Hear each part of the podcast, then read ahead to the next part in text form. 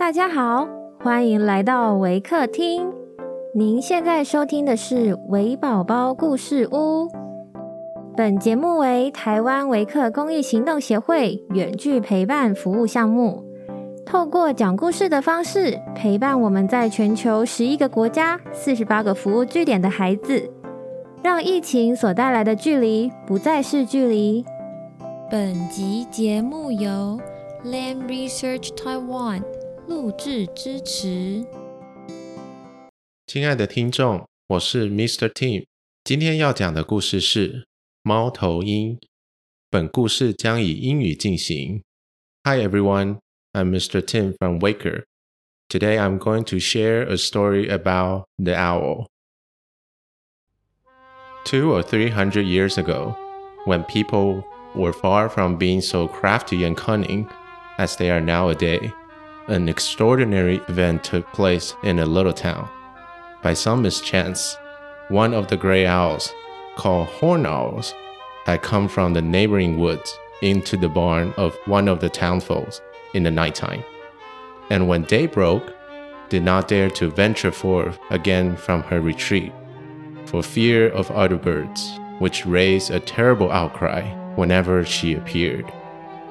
In the morning, when the manservant went into the barn to fetch some straw, he was so mightily alarmed at the sight of the owl sitting there in a corner that he ran away and announced to his master that a monster, the like of which he had never set eyes on in his life, and which could devour a man without the slightest difficulty, was sitting in the barn, rolling its eyes about in its head.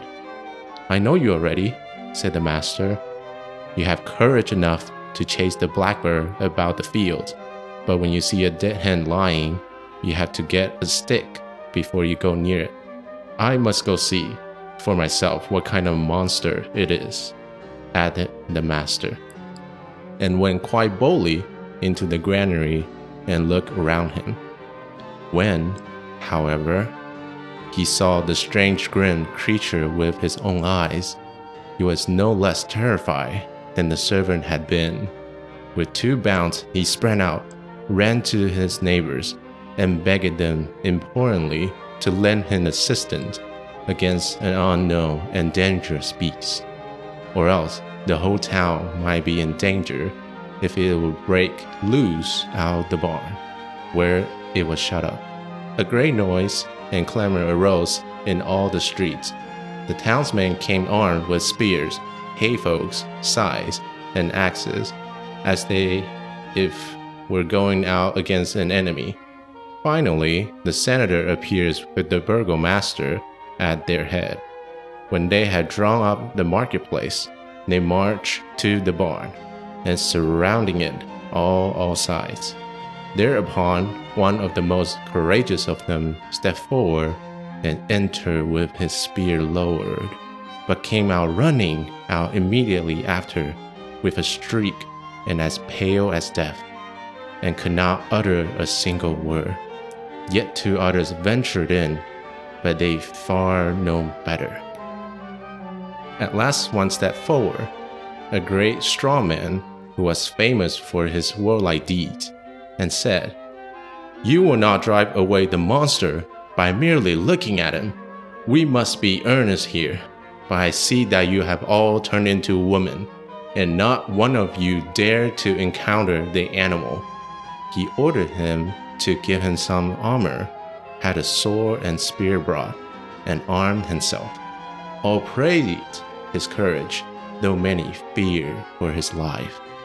The two barns doors were open, and they saw the owl, which in the meantime had perched herself on the middle of a great crossbeam.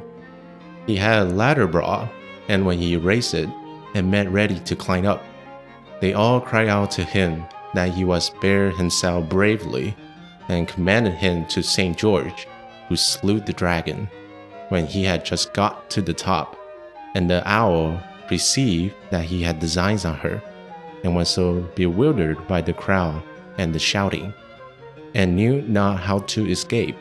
She rolled her eyes, ruffled her feathers, flapped her wings, snapped her beak, and cried, Woo! Woo!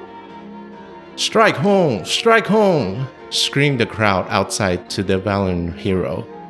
Anyone who has standing where I'm standing, answered he, will not cry strike home. He certainly did plant his foot one rung higher on the ladder, but then he began to tremble and half fainted went back again. And now there was no one left who dared to put himself in such danger.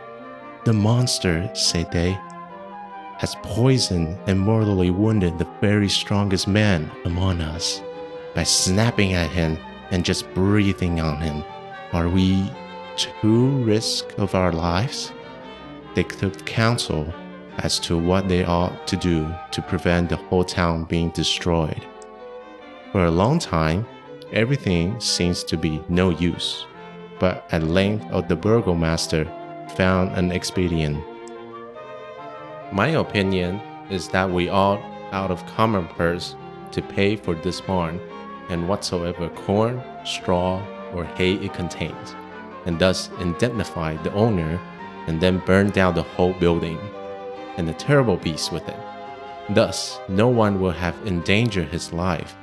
This is no time of thinking for expense, and niggardliness would be ill applied. All agree with him, so they set fire to the barn at all four corners, and with the owl was miserably burned. Let anyone who will not believe it go thither and inquire for himself.